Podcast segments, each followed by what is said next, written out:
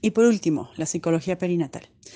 Pues obviamente al reestructurarse eh, la investigación y la práctica desde la ginecobstetricia y desde la psiquiatría, pues va pegado la psicología perinatal.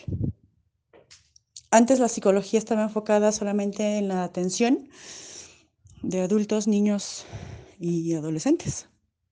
Pero con esta nueva investigación, bueno, pues lo que sucede es que se dan cuenta que la prevención llega desde ahí, ¿no? Desde el cuidar que el ser en gestación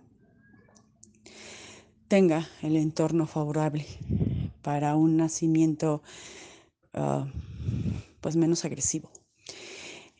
Hace un seguimiento justo de toda esta situación afectiva conductual de la diada, pero insisto, no solo de la diada, sino del entorno completo de ese bebé.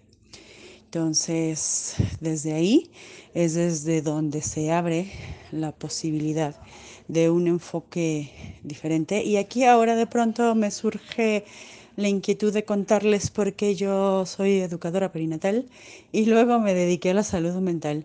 Yo creo que vale la pena que les cuente también esto otro en otro audio.